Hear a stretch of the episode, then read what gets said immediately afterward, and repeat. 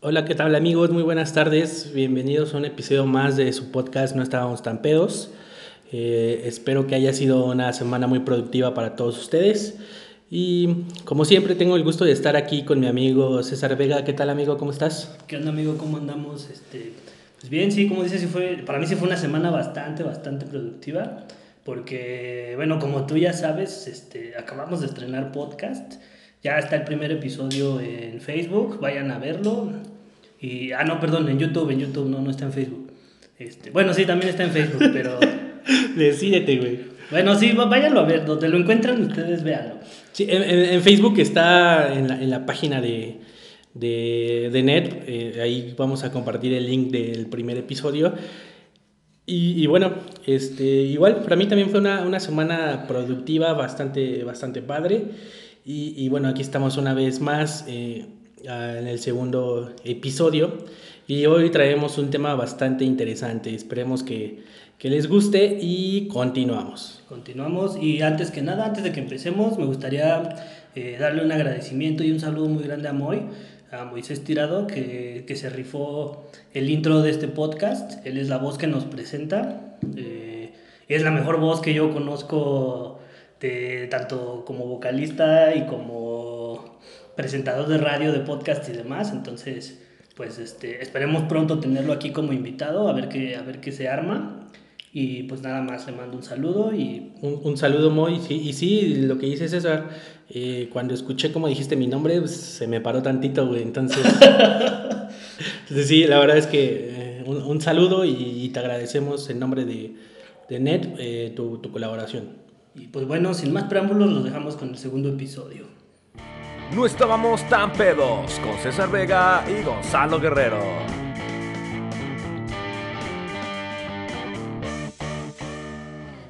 Muy bien amigos, ya estamos de vuelta eh, en este episodio después de este muy bonito intro eh, que es colaboración de nuestro amigo Moy. Muy padre, la verdad. Este, este podcast, cabe bueno, este episodio va a ser totalmente para cromarle el rifle a Moy porque la neta el Gonzalo y yo estamos muy emocionados con el pinche intro que nos grabó. Porque quedó muy cabrón. Sí, te rifaste muy. Entonces, sí, muy chingón. Vamos a estar de lambiscones con ese güey a lo largo de este, de este episodio. Y para continuar, eh, el, como les comenté al inicio, el día de hoy tenemos un tema que creo les va a interesar bastante. Eh, el tema que te propongo el día de hoy, amigo, es amores. Amores, ay, eh. En general, el, el amor... para, para empezar, quisiera que tú y yo demos nuestra definición de qué es el amor para para poner en contexto este, este tema, ¿no? El amor, el amor, es una cosa esplendorosa hasta que se entera tu esposa. para mí el amor es un pretexto que pidió José José para pedir un aplauso. Para pedir un aplauso, sí, abuelo. No, pues ya, a ver, ¿qué es el amor? Pues yo creo que, que, que el amor es una... Es un tema bastante, bastante amplio, ¿no? Creo que, creo que se extiende más allá de, de lo que muchas veces asumimos como como lo que es el amor, ¿no? Porque muchas veces cuando hablamos de amor pensamos como en el en este amor como a la como pareja, pareja, ¿no? ¿no? Como Exacto. el amor a tu pareja, pero creo que el amor va más allá de, de eso, ¿no? Creo Sí, que el amor claro. se puede extender a, eh, al amor a la vida, al amor a tu familia, al amor a tus amigos. tus amigos, a tu mascota, el amor a lo que haces, ¿no? O sea, el amor a, yo tengo mucho amor a lo que hago, que es, eh, pues yo soy diseñador, yo soy músico y este, y bueno, ahorita, más recientemente podcaster, ¿sí se dice podcaster? ¿Sí es el término? Podcaster. Podcaster. pendejos, pero este... Bueno, Sí. pero bueno, sí, también amor a, amor a, ser, a ser pendejo, ¿no? Entonces, pues sí, yo creo que el amor es, eh, ¿cómo lo definiría? Pues el amor es como esa, esa entrega que tú le das a algo por...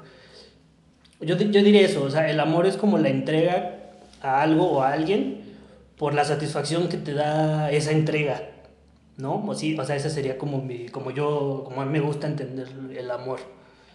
Ok, eh, bueno, para mí, eh, yo la, la definición que pondría de amor sería más bien como la sensación, el sentimiento que es eh, inefable, eh, para los del CONALEP, eh, inefable es, algo que no, que no tiene explicación.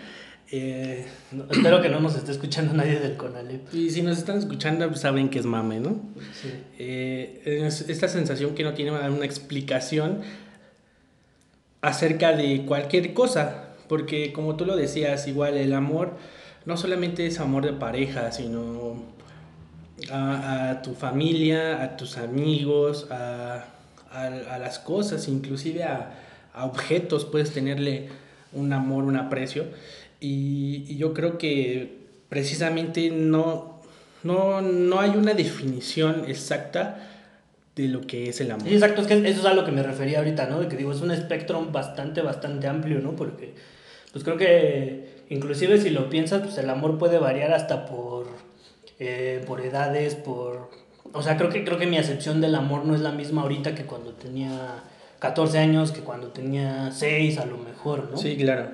Entonces, pues sí, amigos, el día de hoy vamos a hablar de, pues de todos los amores, ¿no? De los amores que hemos tenido, no solamente, como decimos, no solamente amores de pareja, sino, pues amores en general, ¿no?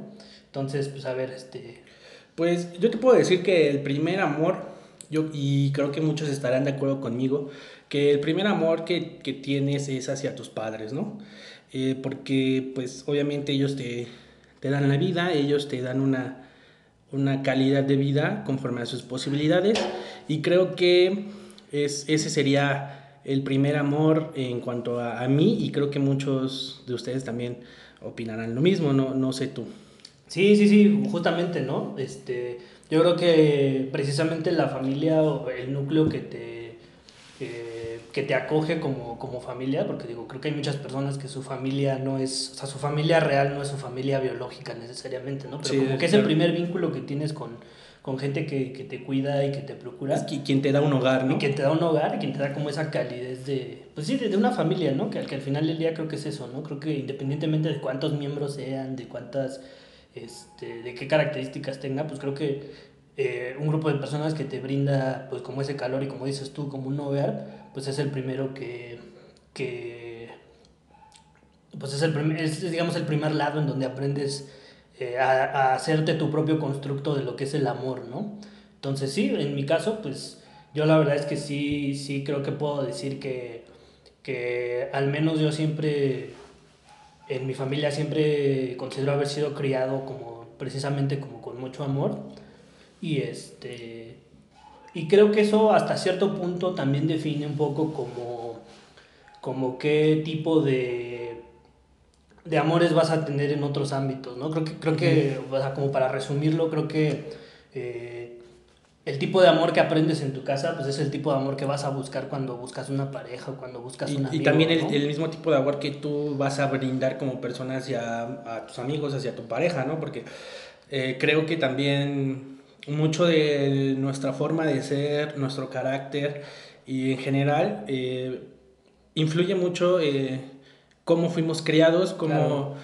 cómo nuestra familia se comportó con nosotros, porque eh, si nosotros obviamente estuvimos en una familia que nos dio mucho, mucha calidez, mucho amor, mucha comprensión, creo que eso también va formando nuestra cara- nuestro carácter de cierta manera para que nosotros seamos así con las demás personas. Y, y incluso tiene que ver también con, fíjate, o sea, creo que es algo que no mencionamos ahorita al principio, pero es como otro tipo de amor que creo que es el más importante, ¿no? El amor a uno mismo. ¿No? Creo que muchas veces hablamos nos, de nos amor, olvidamos de ese pero amor, no pensamos tanto en el amor a nosotros mismos, ¿no? Y creo que precisamente eh, la familia, el amor a la familia es como el primer eh, factor, si no es que el, el- el único y el más determinante en ese amor que tú te vas a tener, ¿no? O sea, yo, yo siempre he sido como de la idea de que si tú desde tu familia te, ense- te enseñan a, pues a tener amor por ti mismo, pues ya tu demás, tus demás experiencias amorosas pues van a ser, este, pues más fructíferas, por así decirlo, ¿no? Pe- Pero, pero fíjate que también he notado que si bien, como, como bien dijiste, fue el amor que se nos olvidó decir, que no nos pasó por, pues, por la, la mente en estos momentos, eh, yo creo que ese amor propio es el más importante, o debe ser el más importante, pero a la vez es el más difícil de conseguir. Sí, sí, muchas veces creo que estamos muy condicionados eh, por diferentes factores, ¿no? Por factores sociales, por publicidad, por, pues llámalo como quieras, ¿no? Pero por, por, por influencias externas es muy, este, pues a mí se me hace hasta como muy trágico, muy escandalizante, ¿no? Que, que creo que muchas veces te enseñan a, a, no amarte a ti mismo, ¿no? Creo que, o sea, tienes que aprender, a, o sea, en tu familia se supone que tienes que aprender a amarte a ti mismo, pero cuando sales al mundo pareciera, al menos a mí me da esa impresión, ¿no? Que, que cuando sales al mundo, casi casi que el mundo te dice, te, te, te está enseñando a que no te ames a ti mismo, ¿no? Uh -huh. Entonces, este, sí, o sea, yo creo que yo creo que por eso es, es como tan determinante el amor que tienes en una familia, el amor que tienes, como les digo, ya sea a tus padres, a tus abuelos, a tus tíos, a quien sea, con quien te hayas, con quien te hayas criado. Creo que por eso es sustancial. Yo, yo hace mucho veía este, una publicación que, que se me hizo así como, o sea, como muy cierta, ¿no? O sea, que, que creo que ya, ya mucha gente a lo mejor, a lo mejor la conoce, pero decía algo así como de que, este, o sea, iba, iba como dirigida a las personas que tienen hijos, ¿no? Que decía algo así como de, este, si tú tienes una hija o tienes un hijo, este, críalos con tanto amor y enséñales a, a estar acostumbrados a, a, tanto amor que cuando salgan al mundo y encuentren a alguien con quien ellos decidan formar una, una familia, hacer una vida, uh -huh. no se conformen con menos, ¿no? O sea, es decir, sí. o sea que, que tú tengas tanto amor que ellos puedan detectar cuando cuando alguien no los está amando lo suficiente, no les está amando de la, de la forma en la que debería, ¿no? Y creo que, creo que eso de alguna manera sintetiza un poquito esto de lo que estamos hablando, ¿no? De, de, de ese primer, primer amor, de ese primer acercamiento a, al amor y a cómo se ha ido entendiendo a lo largo de la, de la vida y de la historia, ¿no? Sí, así es. Y dándole un poquito de, de giro a este tema del amor, y dejando atrás eh, el, el, amor propio y todo esto que ya, ya platicamos, eh, ¿cuál es tu primer amor, por así decirlo? O la, porque también tenemos que hacer una, una diferencia entre amor y enamoramiento, ¿no? Ah, okay, sí, si, sí, si sí, nos claro. vamos a meter en el tema de pareja, tenemos que hacer como que esa diferencia de amor y enamoramiento. Y vámonos poquito a poquito. Y para ti, ¿cuál es la, la primera vez o la primera persona de la cual empezaste a sentir eh, a, eh, ese enamoramiento y en el cual dijiste, ay, güey, eh, ¿qué es esto que me está pasando? No, no sé para ti quién, quién haya sido o, o cómo fue que descubriste ese sentimiento. Vale, pues es que es raro porque yo me acuerdo que yo desde que entré a, o sea, desde que, sí, desde, desde, muy chiquito mis primeras memorias creo que son de cuando entré a la escuela, ¿no? De cuando entré al kinder y, y posteriormente a la primaria y todo eso. O sea, creo que es como de mi infancia, es como, este, la gran mayoría de las memorias tienen que ver con la escuela, ¿no? Entonces creo que la primera vez que sentí algo, pues diferente a lo que había sentido, pues sí creo que fue, fue con una, con una compañerita del kinder que... ¿Mm? Creo que tú sabes quién es y creo que mucha gente que escuche esto va a saber quién es. Espero que no. No la quiero mencionar porque la neta me da pena. Mm. Espero que espero que no sepas porque no quiero que la menciones. Es que no, no, no la voy a mencionar, güey, pero... Pero sí sabes quién. Creo que sí, creo... Bueno, sí, sí es que pues, han sido muchas, güey, pero... Ay, no mames. Que eres todo un Casanova, güey, pero... Sí, creo, creo saber quién es. Bueno, pues, este, sí, o sea, fue, fue una, una persona que que estuvo conmigo, pues la, la, conozco de toda la vida prácticamente y creo que fue la primera persona, es que no sé si, o sea, ten, o sea es, es, mi duda porque no sé si decir que fue como la primera vez que sentí ese enamoramiento, pero la verdad sí fue la primera vez que yo dije, ah, me gusta alguien. O sea, que yo veía esa... Es de la esa, primera persona que te ajá, acuerdas. Que, que me acuerdo que yo digo, la veo y decía, y es que me gusta, ¿no? Ajá. Entonces, este, pues no sé, o sea, creo que cuando eres niño como que al menos antes, yo creo que ahorita ya hay un poquito como más de apertura, creo que, creo que más gente ya está como dándoles a los niños un lugar más, este, pues como más este, humano, ¿no? De, de, de entenderlos como, como personas que entienden y que... ponerles más atención, Ajá, y, tomar más su, su, más en cuenta su, su, opinión, ¿no?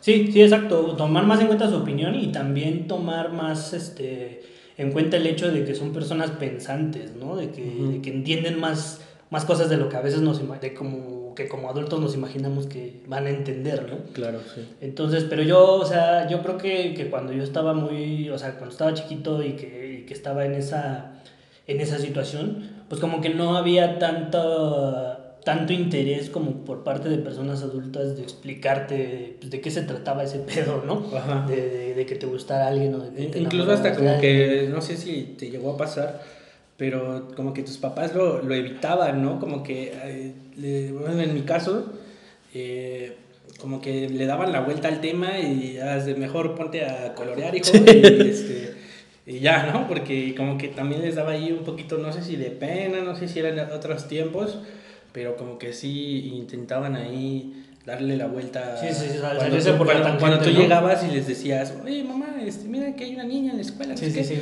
Ah, mijito, este, estoy ocupada, ponte a hacer la tarea, no sé. Y, y, y como que también le daban mucha, mucha vuelta al tema, ¿no? Pues fíjate que no me pasó tanto así, porque creo que hasta eso, retomando como esa, esa cuestión de, del amor de familia, creo que una de las cosas, de las tantas cosas de las que estoy como muy agradecido y que tengo muy, muy presente, es que siempre como que me sentí muy validado en las cosas que sentía, en las cosas que pensaba. Entonces cuando yo llegaba, o sea, yo, yo a la fecha creo que puedo llegar con mi mamá y contarle lo que sea. O sea, decirle, sabes que tuve este problema, o sabes que me siento así, me siento de esta otra forma. Y sé que voy a obtener como que una respuesta empática, ¿no? Sí, el consejo de mamá, Exacto, sí. exacto, exacto. Y desde, y desde chiquito creo que fue así. Pero te digo, o sea, a pesar de eso, o sea, a pesar de que yo sí podía llegar a decir, ah, me gusta una niña, y no iba a haber como un escándalo, no se iba a hacer como más grave, pues Sí, sí, sí. no más grave porque no era grave, pero no se iba a tomar como algo, como, malo, ajá, algo- como algo catastrófico. Ajá. Sí, como que yo siempre he pensado que lo que te decía, ¿no? Que, que a los niños muchas veces, este, pues como que no se les da tanta importancia o no no se les toma tan en cuenta lo que sienten, ¿no? Incluso fíjate, ¿no? Como muchas veces se, se habla de lo que sienten los niños, de ese tipo de amor que sienten los niños, y hasta decimos, no, ay, es que es un amor de niños. O sea, como que, como que lo minimizas, ¿no? Ya por el simple hecho de ser niño.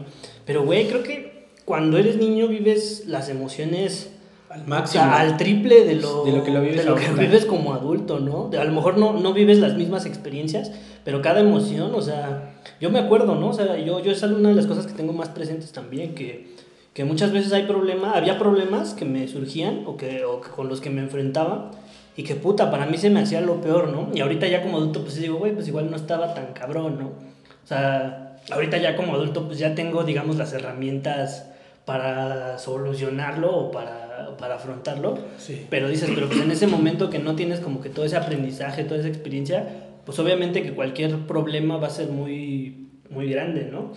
Entonces, pues, este, pues sí, re- regresando como al tema, este, pues yo así como que muchas veces no sabía ni, ni cómo sentirme, ¿no? O sea, porque, porque incluso, no sé, yo, yo siento que, no sé si a ti te pasó, yo creo que, yo creo que también lo llegaste a vivir.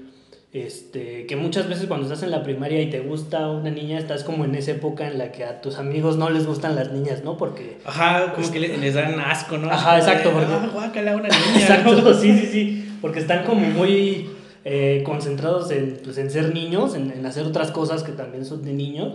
Y como que ya el hecho de que te guste alguien es así como, no mames, ¿no? Como Ajá. dices tú, qué asco y qué Qué asco. Sí, no, y, y es muy cagado porque, como, como dices, y, y tampoco eh, eh, tienes esa confianza de decirle a tu amiguito de, oye, me gusta esta niña, ¿no? Sí, porque aparte sabes que te va a ir a quemar, ¿no? Por chingar. Oye, le gustas a mi amigo. Ajá, y, y, tú, y tú así de, no, cállate, o sea, y tú, y tú te, te lo guardas y, y, y como que estás en esa etapa de, no le, no le voy a contar a mis amigos porque se van a burlar de mí, Exacto. pero tampoco eh, tengo lo- los huevos para decirle a la niña que me gusta, ¿no? Sí, exacto, porque hasta te da pena, Ajá.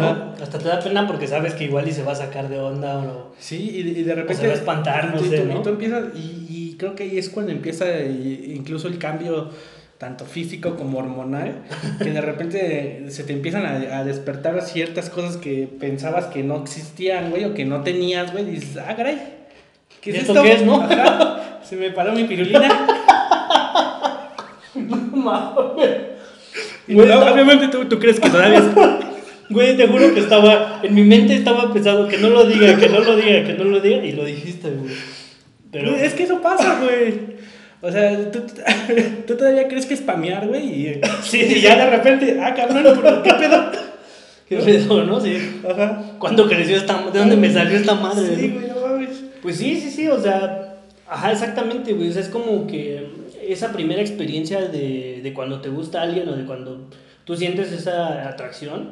Porque no sé si todavía, o sea, lo definirías como. O tú lo definirías como amor, güey. Porque muchas veces es alguien que ni siquiera este, conoces tanto, con quien ni siquiera sientes una atracción más allá de. Yo, yo me acuerdo que también, haciendo referencia a otra publicación que vi. Es que sabes que en ese, en ese momento, Sí, sí. no- obviamente tú no sabes lo que es, pero si ahorita a, a mi edad, a mis 26 años, me preguntas si lo definiría como amor, te diría que no, Ajá. ¿sabes? Sí, Porque ahorita ya tengo una, una, una idea o tengo mi propia creencia de lo que significa para mí el amor. Sí, exacto, tu construcción ya se Ajá, amplió, ¿no? Exacto. Claro.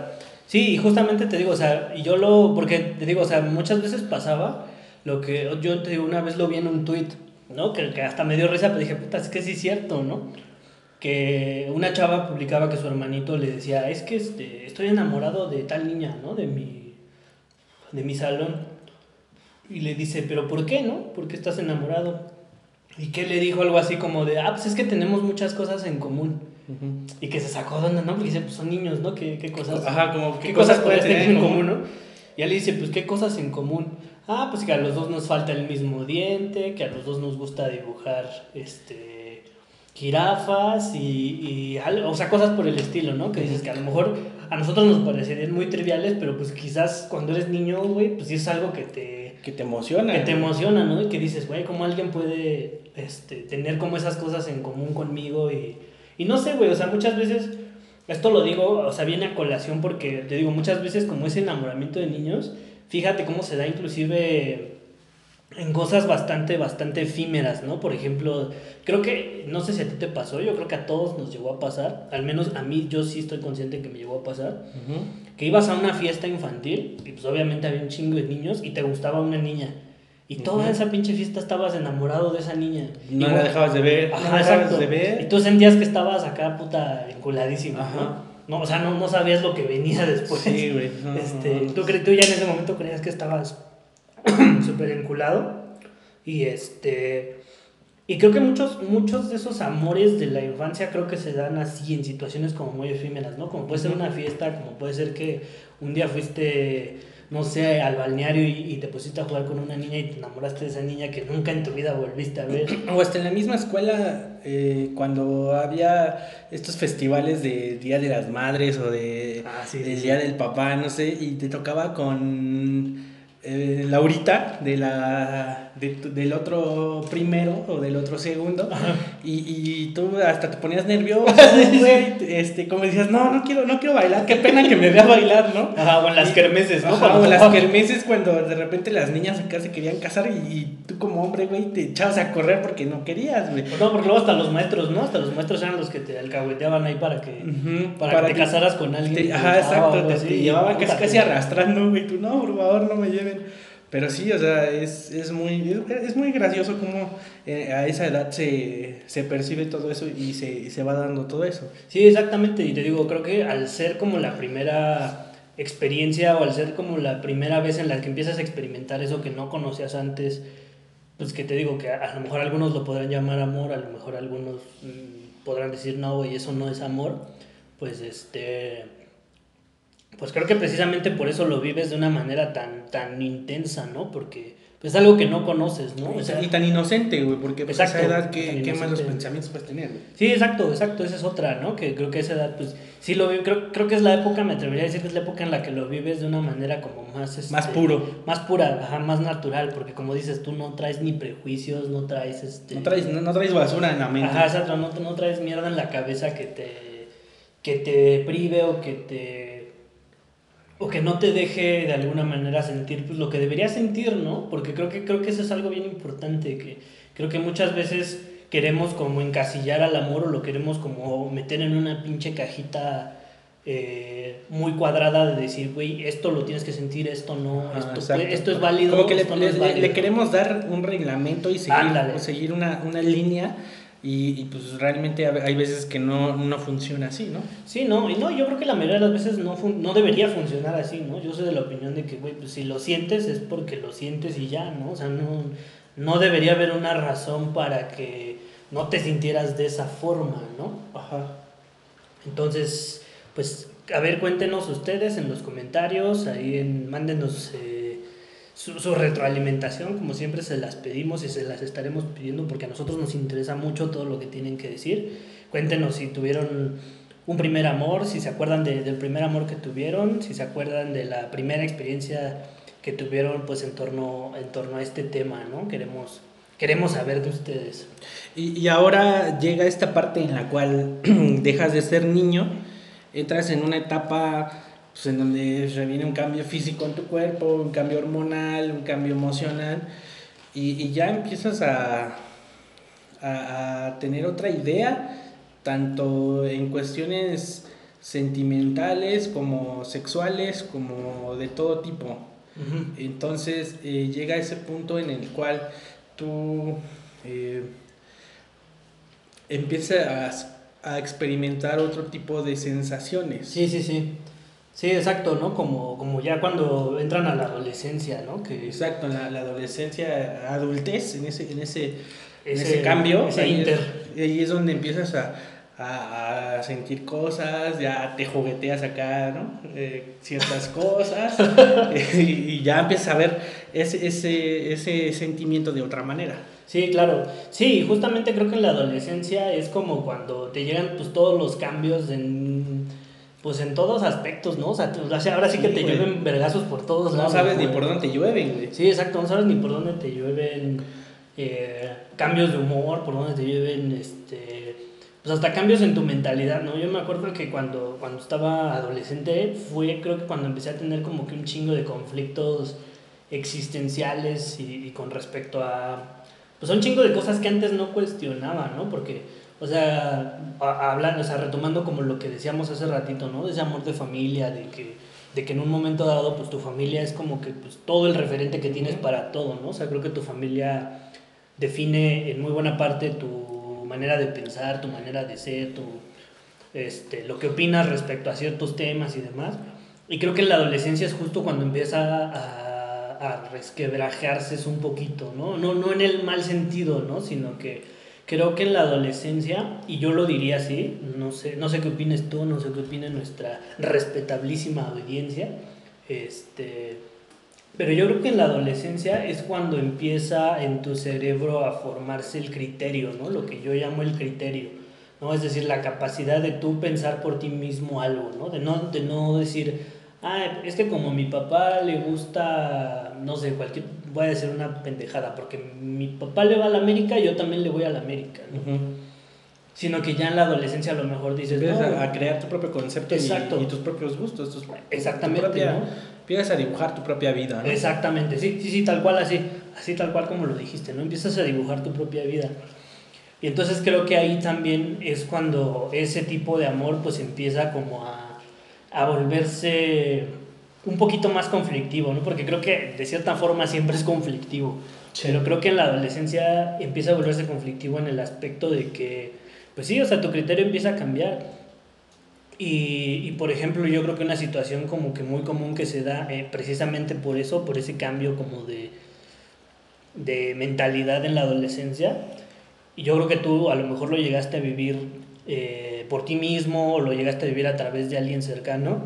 Eh, muchas veces fíjate cómo en la adolescencia se da que te enamoras de alguien que tus papás te dicen como que, güey, esa persona no... No es para ti, ¿no? mames, no es para ti, ¿no? Esa Ajá. persona te trata mal o, o no sé, güey, ven cosas que... Pero yo creo que, y pa- no sé por qué a esa edad estamos muy pendejos, pero mientras más nos niegan las cosas, mientras más nos reprimen, Más les quieres más- hacer, más ¿no? quieres hacer, güey. Entras en esa etapa de rebeldía, güey, en la que si tus papás te dicen no, por esto, por esto, por esto, tú dices sí, por mis huevos. Sí, porque tú me dices que no. Ajá, exacto. Sí, o sea, como que igual y no me interesaba tanto hacerlo, pero como me dijiste que no lo hiciera, ahora me interesa más hacerlo. sí, ¿no? sí, sí, claro. Sí, claro, y, y creo que eso es lo que hace que, que ese amor adolescente, ya, ya hablamos del amor de niños, ahora hablando del amor adolescente, creo que eso es como la, el meollo del asunto que lo hace que lo hace algo tan conflictivo, ¿no? Porque empiezas como, como te digo, o sea, como que a, a hacerte tu propia pues tu propia mentalidad de lo que es el amor, ¿no? Y creo que también es por eso que muchas veces cuando eres adolescente como que vives el amor de una forma súper, súper clavada, ¿no? O sea, creo que, no, no, no me dejarás mentir, pero creo que eh, todos los que tenemos así una persona de la que nos enamoramos, o sea, el, el amor así que más recordamos o que, o que tenemos presente como el más cabrón, es un amor que fue en la adolescencia, tu novia de la secundaria o de, Sí, de entre, la en- prepa. entre la, la secundaria y la prepa como que es el, el, el amor que más presente tienes o incluso el que por, por el cual más tuviste un sentimiento muy cabrón. Sí, sí, sí. Porque sí, yo, yo también recuerdo que... Digo, yo, yo considero que en toda mi vida, o lo que llevo de mi vida, me he enamorado una vez.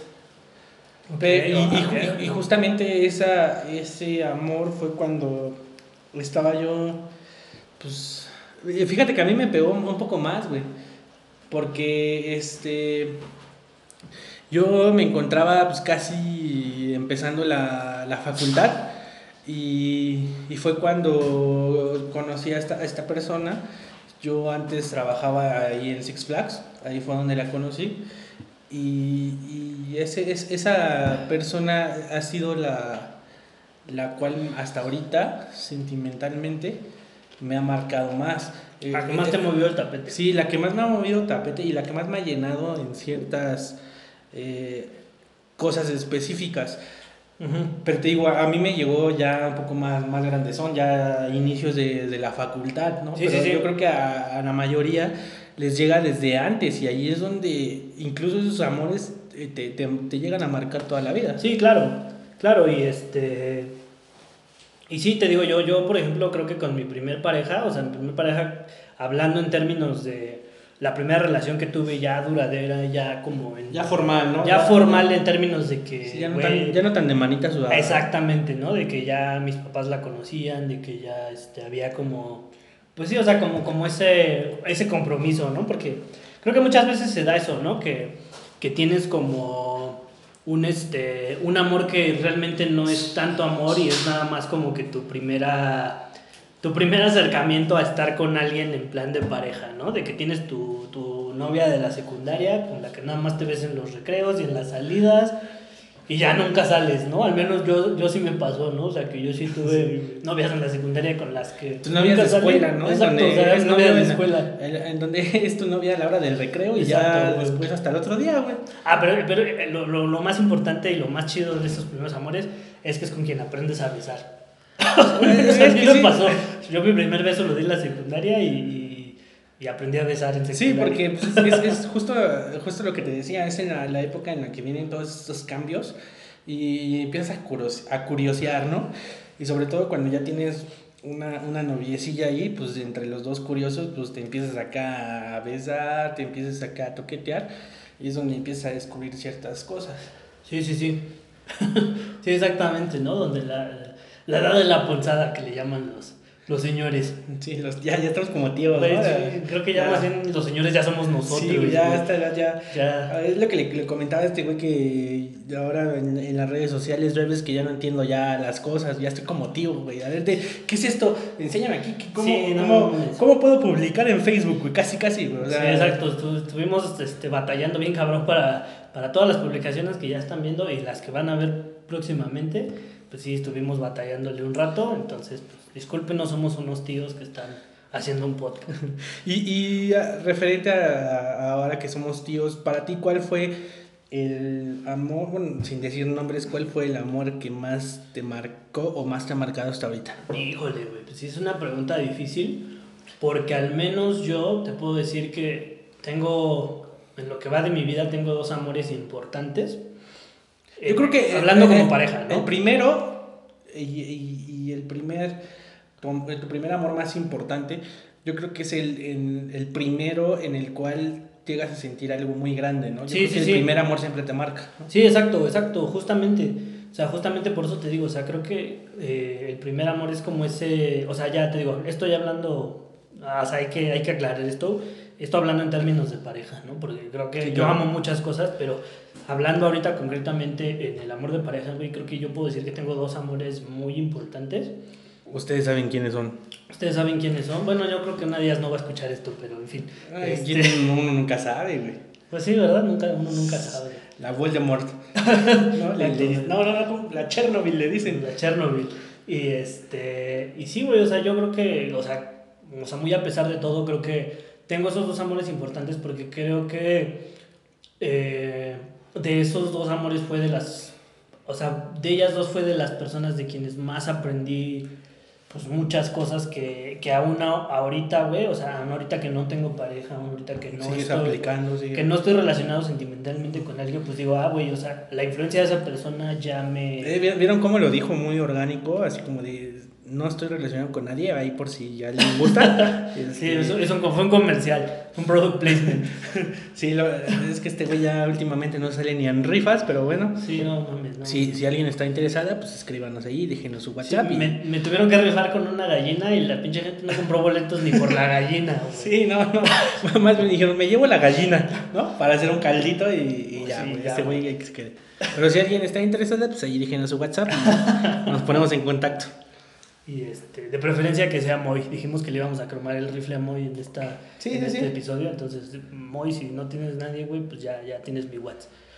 Pero, este, pero no, sí, o sea, retomando, o sea, creo que eh, sí, o sea, son, son como dos personas de quienes yo de quienes yo tomé cosas y tomé aprendizajes que como dices tú, o sea, ahorita aún hoy en mi vida siguen pues siguen, siguen siendo parte de mí, ¿no? O sea, las sigo, como dices tú, las sigo aplicando a, a mi día a día, ¿no?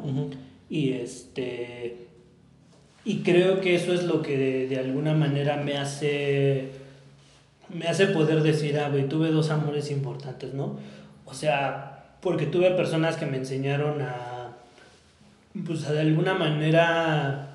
Eh, ver cosas en mí que yo no tenía la capacidad de ver. O sea, yo creo que soy una persona, ya, ya me voy a transparentar con todos ustedes.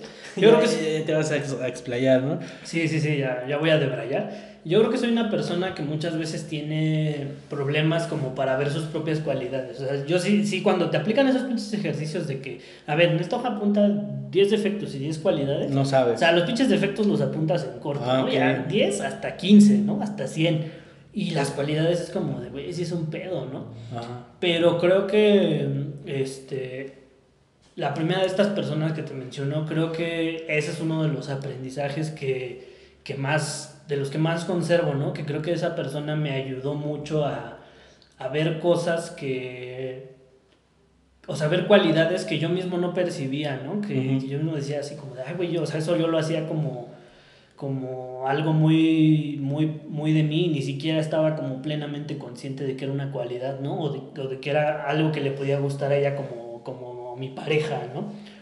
Y, este, y respecto al otro, a, a la segunda persona de quien les hablo, este, pues sí, creo que, creo que el aprendizaje más cabrón que tengo es como hacer bastante eh, como empático de, de mi entorno, ¿no? O sea, creo que ella es una persona que siempre trataba de ejercitar mucho la empatía, de que siempre trataba como de... Este, y sobre todo, ¿sabes qué? Más allá de la empatía, creo que era una persona que era muy aferrada a defender sus creencias. Y, y puedo decir que esa es de las cosas que más me gustaba de ella, ¿no? Que era una, o sea, yo la considero una persona súper auténtica porque si ella creía en algo, le valía madres que casi casi que el mundo estuviera en su contra, güey. Si ella defendía, si ella estaba Aunque estuviera equivocada, ¿no? pon tú que aunque estuviera equivocada, pero pero si tuviera un- si tenía una convicción en algo, o sea, Ella la- la seguía ella, ella se- mantenía íntegra, güey. Se es casaba con su idea. Exacto, exacto, exacto. Es, es eso, creo, ¿no? O sea, creo que lo diría de esa forma. O sea, creo que se mantenía muy íntegra con las convicciones que tenía, ¿no? O sea, era una persona de convicciones muy fuertes y siempre se supo mantener muy íntegra a esas convicciones. Y yo creo que eso es algo que, puta, a mí me apantalló bien cabrón, ¿no? Y que a la fecha, te digo, a pesar de que esa relación pues no terminó muy bien y lo que quiera, pues yo creo que es algo que sigo que sigo tratando de, de incorporar a mi personalidad, ¿no? De decir, Sí, claro. es que pues creo que es de las cosas más valiosas que puede tener alguien, ¿no? Ser como, como aferrarse a sus convicciones y ser íntegro en sus creencias. Y, este, y la verdad, pues puedo decir que es algo que le agradezco, güey. O sea, que es algo que, que agradezco que, que me enseñara, que a lo mejor me lo enseñó sin la intención eh, directa de, de enseñármelo, güey. Pero que ya se está incorporando ahorita a mi, a tu vida. a mi vida, ¿no? Y, y es que llega un, un punto en el que conforme vas creciendo, vas buscando diferentes cosas en una pareja. Eh, yo creo que cuando eres adolescente y, y estás en esta edad de la punzada, como dirían los tíos, eh, seamos honestos, lo que buscas son más cosas referentes a cosas sexuales, Físicas, ¿no? cosas físicas, tener el contacto Los físico. placeres de la carne. Sí, es que esos placeres son, son inigualables, pero sí, en, es- en, esa, en esa edad es, es lo que más buscas y conforme vas creciendo te vas a- formando un criterio de, de vida y de experiencias, eh, vas buscando otras cosas, como que vas dejando a un lado todo eso banal, por así decirlo, y te empiezas a fijar en si la otra persona tiene metas en la vida, si la otra persona tiene un carácter de cierta forma. Sí, ¿Qué si la- proyecciones tienen, no? Exacto, ¿qué, qué plan de a futuro tiene esa persona? Y, y va cambiando la perspectiva de lo que necesitamos o de lo que queremos de una u otra persona. Sí, claro. Sí, totalmente. O sea, creo que llega un momento en tu vida en la que, como dices, ¿no? Ya, ya no buscas algo así banal, ya no buscas algo que, lo que decíamos hace ratito, ¿no? Que nada más sea del recreo, que nada más sea... Que te digo, no lo minimizo porque siento que también es importante cuando como adolescente tienes... Sí, porque son, son etapas diferentes y en cada etapa vas buscando ciertas Exacto. cosas. Sí, exacto, son etapas y lo cabrón creo que es cuando ya no logras salir de una etapa, ¿no? Que, que, que tienes 40, 50 años. Y te quedas en la adolescencia. Exacto. Es- es- Estás en la adolescencia, está bien y, que, y que sí hay muchos güeyes así que dices, oye, no mames, güey.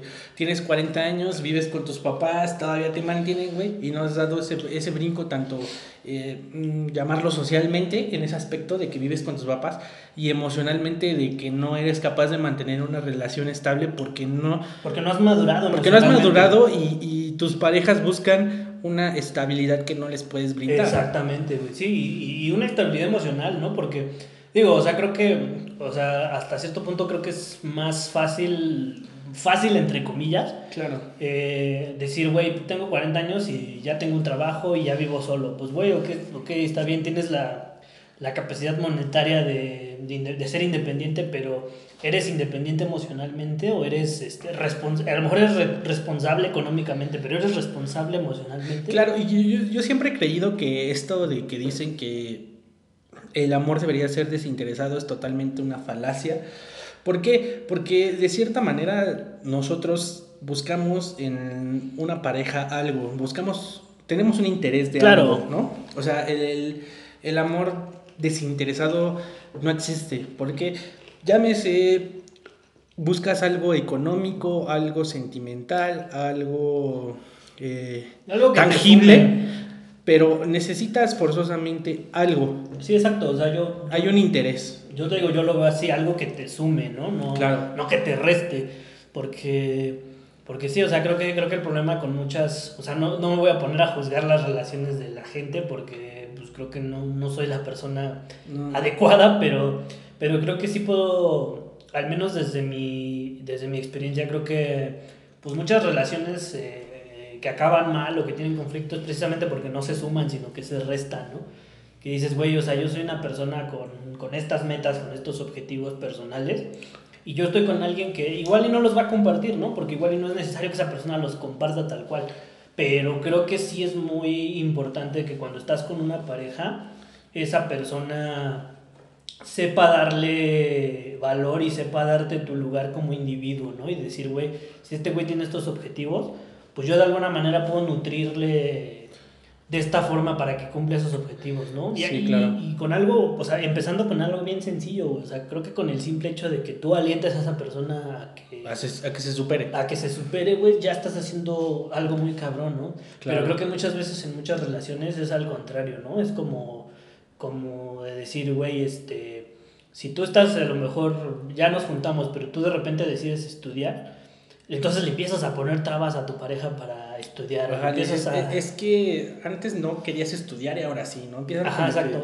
ese tipo de cositas en las cuales, quieras o no, con el paso del tiempo va causando ahí un, un problema. Por ejemplo, yo, yo me considero una, una persona un tanto complicada, no complicada en el, en el mal sentido, sino de que precisamente no he tenido tantas parejas sentimentales por lo mismo, porque considero que soy una... Está ya Gonzalo ya también hizo su comercial. no, no, a mí me vale verga, ¿no? Pero este... Yo, yo me considero que busco ciertas cosas o soy de cierta manera que no he encontrado en otras personas, lo cual me ha hecho no tener una pareja. ¿Por qué? Porque, ah, por ejemplo, para un, un ejemplo, ah, para mí me, me, me importan mucho y, y, realmente pesan para mí lo, los llamados pequeños detalles, ¿no? Okay. Eh, un ejemplo, no sé, eh, cuando yo le digo a, a mi pareja en, ese, en ese entonces, eh, ¿sabes qué? Tengo ganas de verte, ¿puedes? Y ella me dice, no, no puedo porque no tengo ganas. Sí, sí. Y tú dices, bueno, o sea, no me quieres ver porque no, no tienes ganas, pero cuando tú me quieres ver, yo saco tiempo de donde no lo tengo para Ujú. poder ver. Y ese tipo de cosas me molestan. O sea, yo, yo me considero una persona un tanto complicada en ese aspecto porque hay, hay, hay situaciones y cosas que yo sí hago o Ajá. soy capaz de hacer, a pesar de que no esté dentro de mis manos, muevo mar, cielo, tierra, lo que tú quieras por... Cruzaré los montes, Los ríos, valles, sí, los ¿no? ríos por irte encontrar. Y este y lo que tú quieras por por estar con esa persona y a veces esa persona no es capaz de hacer lo mismo por ti y ahí es donde ese tipo de cosas me, me generan ahí un conflicto muy muy raro que la neta prefiero eh, evitarme problemas prefiero evitarme malos ratos Sí, sí, sí. que este y por eso prefiero estar solo porque no he encontrado una persona que me llene en esos aspectos sin yo tener que pedírselo y, y si tú se lo pides incluso llegas ca- a caer en un punto en el que ya es un reproche Sí, exacto. Ya está mal, ¿no? y, y- y- ya está mal entonces prefiero estar mejor como dicen mejor solo que mal acompañado Mejor cholo que mal acampanado, ¿no? y, y, pues así, digo, yo creo que muchos de ustedes se sentirán identificados, otros no, pero eso ya, ya depende de cómo tú vas construyendo tu, tu sentido de, del amor, ¿no? Sí, claro. Sí, yo creo que eso, o sea, tocan, tocas un tema bastante, bastante importante, que creo que es como la, tiene que ver como con las expectativas, ¿no? Porque creo que el amor siempre va muy vinculado a eso, ¿no? Y el amor de cualquier tipo, o sea, el amor que le tienes tú a alguien viene cargado como con cierta expectativa, ¿no? Ya sea, como te decía, ¿no? Lo mismo amor a, a la pareja, que amor a los amigos, que amor a quien tú quieras. Entonces, este, pues sí, o sea, creo que, creo que una de las cosas que, que tendríamos que, eh, como seres humanos, empezar a, a modificar y empezar a cuestionarnos son como las expectativas que tenemos respecto a, pues, a todo, ¿no? O sea, muchas veces la expectativa, eh, la, expectativa es como la culpable de que pues de que algo salga de manera inesperada o bueno no que salga de manera inesperada no sino más bien de que eso que sale inesperado te afecte. Sí, es que más bien tú te generas una expectativa de lo que tú quieres, no de lo que, de lo, no, hay veces que caes en esa situación de que no ves la realidad o no dimensionas la realidad y lo que tú quieres es una expectativa que tú mismo te hiciste. sí claro Eh, porque tú dices, eh, yo para mí quiero que mi pareja sea de cierto modo, pero resulta que esa persona por la cual tú empiezas a sentir algo es totalmente distinto y, y esa, esa, esa expectativa que tú te generaste al principio y ya después conforme el paso del tiempo vas conociendo a esa persona, ahí es cuando chocan esas dos, esas dos situaciones Sí, sí, y es donde dices, verga, o sea, no, no pensé que esto estuviera tan complicado. ¿no? sí exacto sí no y te digo justamente creo que a veces la expectativa es como es como el, el meollo principal de, del conflicto porque es como de güey es que yo esperaba esto de ti y, y me decepcionaste pero pues también si lo piensas güey creo que nadie tiene la obligación de, de cumplir las expectativas del otro no o sea es como güey yo soy como soy y yo es esto pues casi casi que somos como un como un producto no a lo mejor es una manera muy fea de verlo pero pero sí, güey, casi casi que como que tú dices, güey, a ver, yo soy esta persona y yo te puedo ofrecer esto, ¿no? Claro, ya sabes tú si le entras o no. Ajá, ya pero, sabes tú. pero también creo en el hecho de que, si bien dices que no podemos eh, complacer a la otra persona al 100%, también creo que entre los dos se puede encontrar una manera de convivir, Claro, ¿no? claro, Tanto- siempre... Yo creo que siempre debe de haber un equilibrio. A, Sí, a sí. veces tú, tú cedes un poquito en ciertas cosas, yo cedo un poquito en ciertas cosas. Tampoco voy a ir en contra de lo que soy, de lo que pienso, por, por darte, Por darte gusto, por darte gusto, pero sí puedes entrar ahí en un en una en un- Mediación. ajá, en una mediación en la cual se pueda llegar a un arreglo y llevar la fiesta en paz, ¿no? Sí, claro, claro. Y creo que esa es como la, pues la clave de toda relación. Te digo, bueno, no, no sé si, si esté bien que yo esté hablando de relaciones. Igual te digo, creo que soy la persona menos adecuada para hablar de relaciones. Pero al menos desde la experiencia de quien les habla, creo que una pareja, un... Pues sí, o sea, un noviazgo, un matrimonio, un, o sea, una relación en los términos en los que la quieras ver, este, pues parte de ese éxito es lograr eso, ¿no? Lograr mediar, ¿no? Lograr en la medida de lo posible o en la, en la mayor, digamos, en un mayor porcentaje, mediar las cosas, porque siempre va a haber conflictos, ¿no? O sea, creo que no hay una sola pareja que no tenga problemas. Sí, claro, yo creo, este, y, no- y nunca lo habrá, ¿no? Porque los conflictos es parte de la vida en general, no tanto de la vida como pareja, pero sí de la vida en general. Y sobre todo si vives en una, con una persona y ya tienes una, una relación estable, yo creo que nunca terminas de conocer a, a esa persona. La puedes llegar a conocer a, a 80, 90%, pero yo creo que al 100% jamás, porque incluso esa misma persona que tú juras y juras que la conoces, también tiene secretos muy guardados que ni ella misma conoce, ¿no? Ajá. Entonces, este, pues sí, yo digo que es esa parte de que terminas o, o, o- o que dices, ¿no? Eh, no, es que yo nos conocemos perfectamente y nos conocemos al 100%, No. yo creo que no. No, Eso, sí, eso sí. no, nunca, y a pesar de llevar mucho tiempo juntos, yo creo que nunca... vas Nunca a- llega a ser algo real, ¿no? Sí, exacto. Sí puedes conocerla muchos, muchas, de muchas formas, eh, en un gran porcentaje, pero al 100% yo creo que siempre va a haber algo ahí que no conoces y tal vez esa pequeña parte que no conoces no te guste. Sí, sí, sí. Y cuando la llegas a, o cuando llega un detonante, dices, "Ah, cabrón". "Chingue su madre", Sí, dices, ¿no?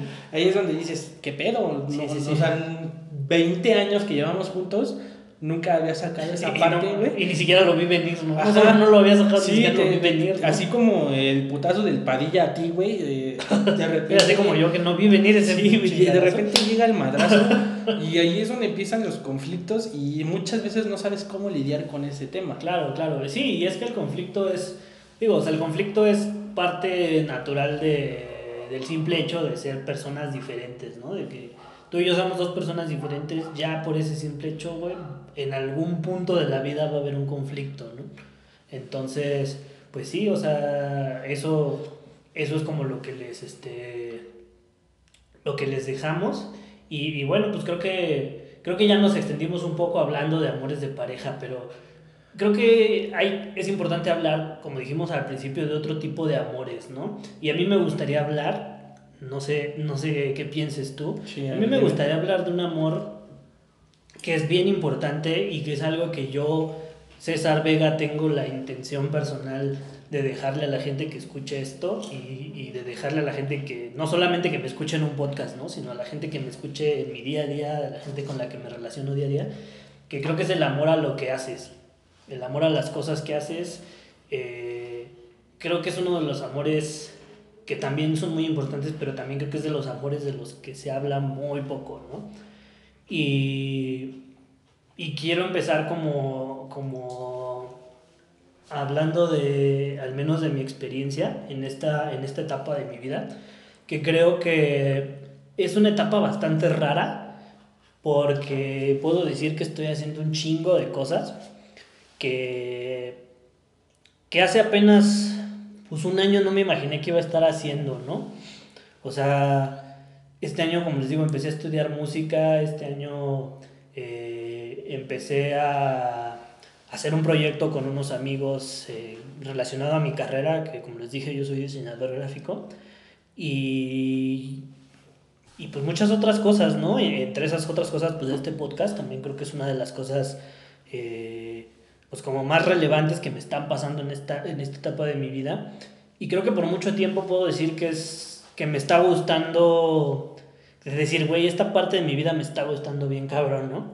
Porque precisamente digo, bueno, sí, sí estoy haciendo cosas que, que pues son necesarias, o sea, porque pues creo que todos los que escuchan esto y todos los que los que están cercanos a nosotros pues tienen que trabajar y tienen que de repente hacer como que cosas que, que dices, igual esto no es mi pasión, igual esto no es lo que me veo haciendo. Pero me lo chingo. Pero me lo fleto, ¿no?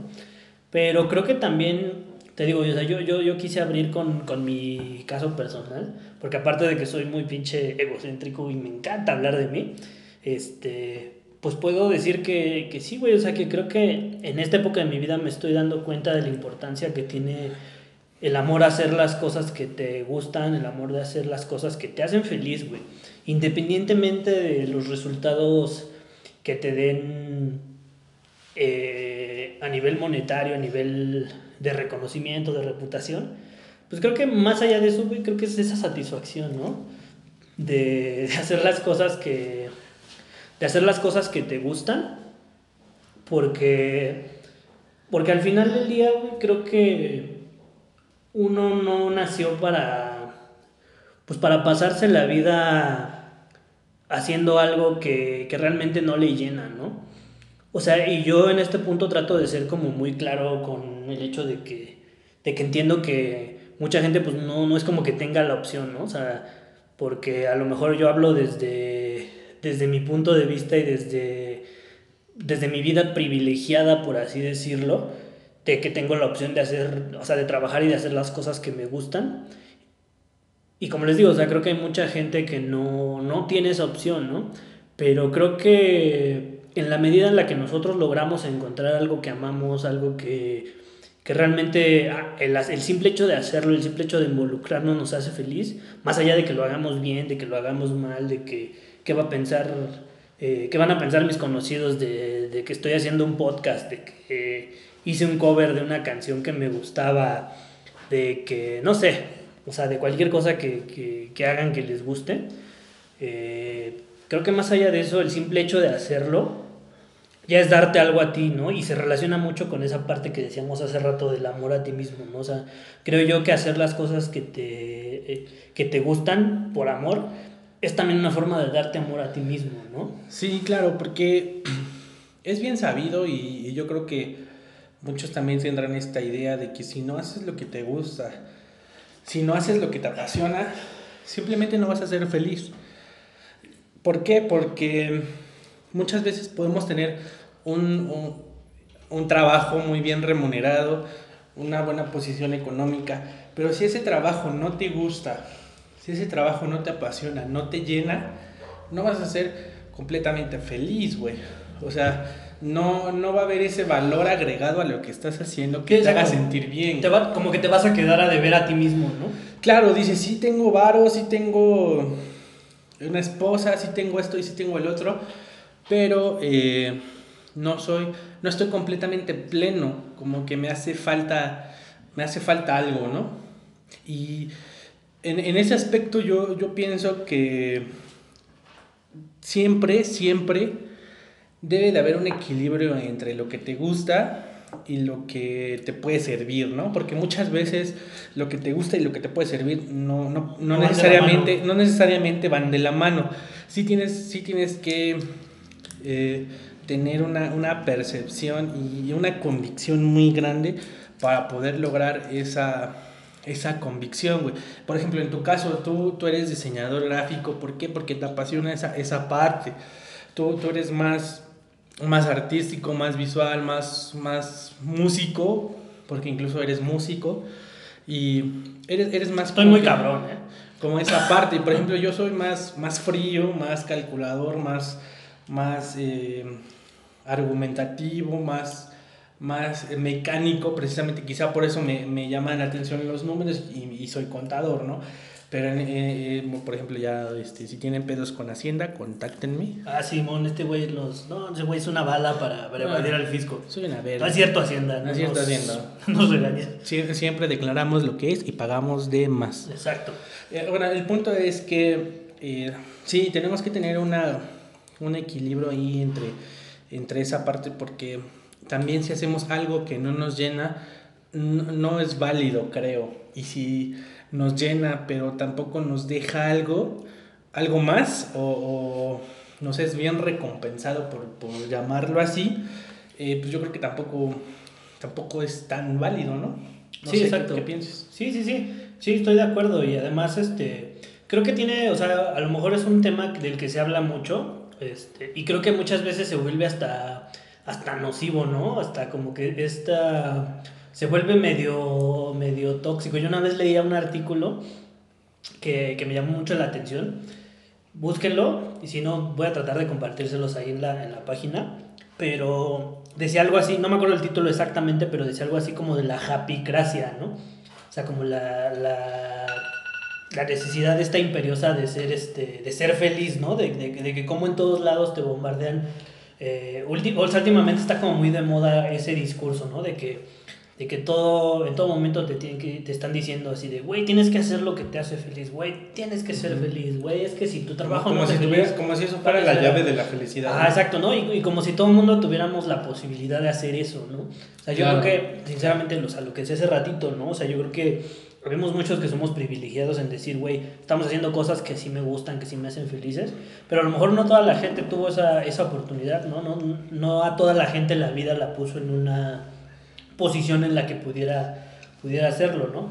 Pero Claro, creo sí. que a pesar de todo tenemos que encontrar la satisfacción de hacer, de amar, a lo mejor no de amar tal cual lo que hacemos, Pero sí de encontrarle un, un sentido, ¿no? Exactamente, güey, justamente, de encontrarle un sentido y, y, por ejemplo, ¿no? O sea, a mí se me ocurre en tu caso, güey, de, de, de que eres contador, ¿no? O sea, yo creo que muchas veces a lo mejor uno pensaría, ¿no? Sobre todo eh, eh, desde mi lado, ¿no? Desde, desde el lado como, que más creativo, como más artístico, decir, güey, pues contador como que no se me hace algo que, que te pueda hacer muy feliz o que te puedas...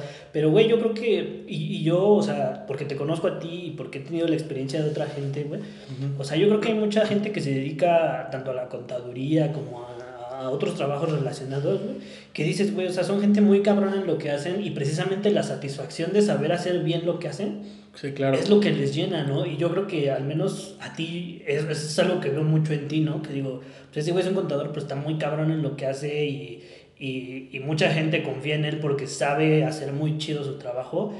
Y al menos te digo, yo desde mi perspectiva, eso es lo que veo en ti, ¿no? Que digo, ese güey es alguien que, que se llena sabiendo que, lo que en lo que hace es un cabrón. Y, y pues eso también es una manera de, de amar lo que haces, ¿no? Y de Claro. hacerte feliz. Y De, aprender a ser feliz con lo que haces. Darte amor, ¿no? Es Exacto. como si te, acá es... Sí, exacto, ya como chaquetas al corazón. Exacto, sí, es una, es una, es una, una chaquetita al corazón, ¿no? Y, y eso, eso, yo creo que es- eso debería ser eh, em, siempre, siempre deberías de buscar tu, eh, sí, si bien tu, tu propia felicidad, eh, también deberías de, de, eh, como lo decíamos, buscar ese, ese equilibrio entre lo que me gusta, lo que debo, lo que puedo y lo que tengo que hacer, ¿no? Sí, exacto. Sí, y, y te digo, y tiene que ver como con cosas muy, te digo, hasta lo más sen- sencillo, ¿no? Porque eh, yo sí estoy como que muy admirador de esa gente que, que sí logra, como dicen, encontrar la felicidad en las pequeñas cosas, ¿no? Que dicen, las, dicen la felicidad se encuentra en las, en las cosas pequeñas, güey. Y yo la neta es que creo que sí soy muy fan de la gente que logra hacer eso, ¿no? De que, de que logra hacerse feliz con, Con poco, ¿no? Con poco, ¿no? Y, este, y pues creo que eso es también una parte importante, ¿no? De encontrar, encontrar en lo que haces, llámese el trabajo, llámese las responsabilidades que tengas, ¿no? Si eres eh, cabeza de familia o si eres, este, no sé, no sé, cualquier cosa que hagas. Este, creo que en cualquier cosa que hagas puedes siempre hacer como un pequeño esfuerzo por encontrar eh, algo de eso que te haga feliz, ¿no? De simplemente decir, o sea, güey, como, como un chingo de gente que dice, güey, yo pues todo el día le chingo y todo el día le trabajo, pero pues no sé, llegar a mi casa y ver a mi familia y, y ver a mis hijos jugando, lo que quieras, puta, hace que valga la pena, ¿no? Sí, sí, claro. O sea, yo creo que son las cosas más Yo creo cabronas. que es, es- ese, ese es el punto y, y yo creo que sería como que el, el cierre de este tema en el cual si a ti te hace feliz, por así decirlo, y llegas a ese punto de lo que haces, llegas al punto en el que dices, vale la pena, ahí es. Ahí es, güey, exacto.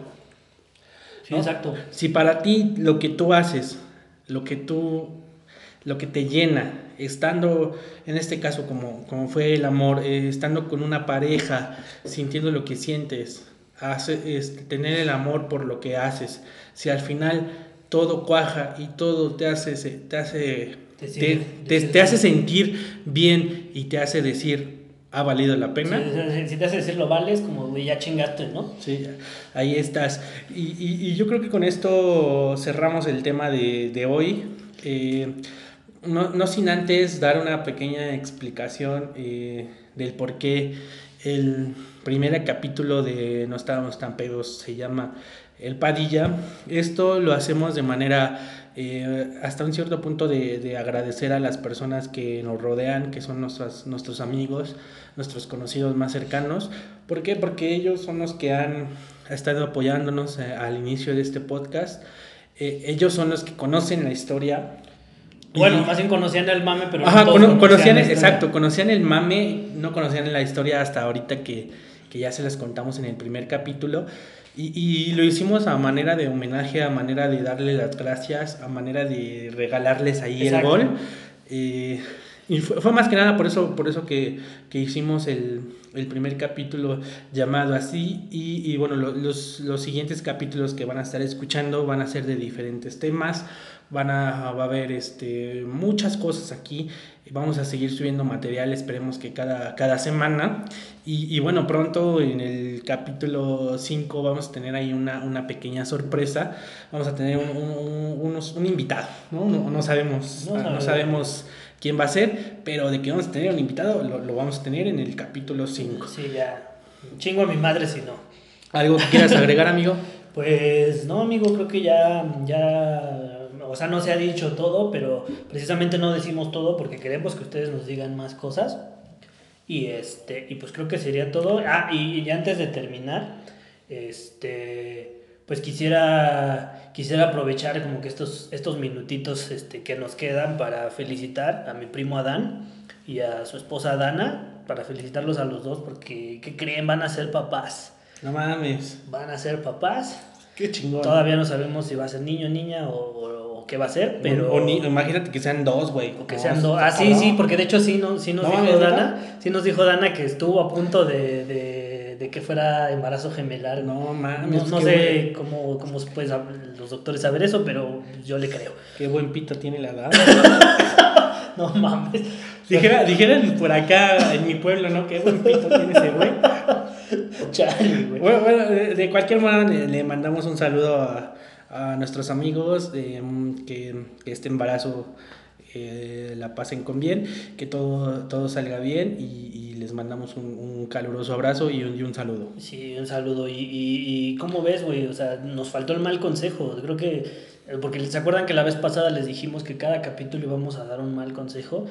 Pues creo que eh, en este capítulo que se, que se trata de amores y que, que estuvimos un buen rato hablando como de, del amor, eh, creo que el, el mal consejo que puedo dar hoy y el mal consejo que quiero dar hoy es que no se enculen, que no se enculen, que, que eviten al máximo que los lastimen, que eviten al máximo que los quieran, eviten al máximo que, pues sí, que alguien se preocupe por ustedes, ¿no? Eviten al máximo que alguien los ame. La neta, ese es el peor consejo que les puedo dar. Y bueno, yo el peor consejo que les puedo dar es que tomen el teléfono en este instante y le marquen a su ex, le digan que la aman. Exacto. Eso, eso es un, un- un mal un consejo. mal consejo, pero es un muy mal consejo que deben de seguir. Porque su amigo Gonzalo soy. Exacto. Y es más, estoy seguro que, que muchos de ustedes ya lo hicieron. Sí, güey, pues yo creo que en esta pandemia lo que estás buscando es cómo distraerte. Yo creo que la, la- la ociosidad es la madre de todos los vicios, güey. Y ahorita que si estás en, en cuarentena, si, si, si has estado guardadito en tu casa, yo creo que llega un punto en el que dices, verga, ¿qué hago más, no? Que, que este... que- Ya me aburrí. Sí, ya me aburrí. Para hablarle a mi Ya, ex. Sí, güey, regresa conmigo, por favor.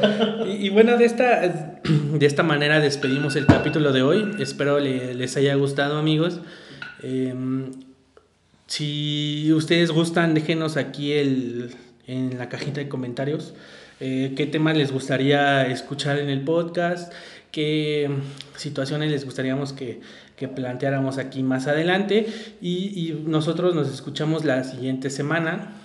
Sí, nos vemos la siguiente semana y pues como siempre nos, nos vemos en la cruda. Nos escuchamos en la cruda. Les mando un abrazo y una nalgada espiritual. Adiós. Bye.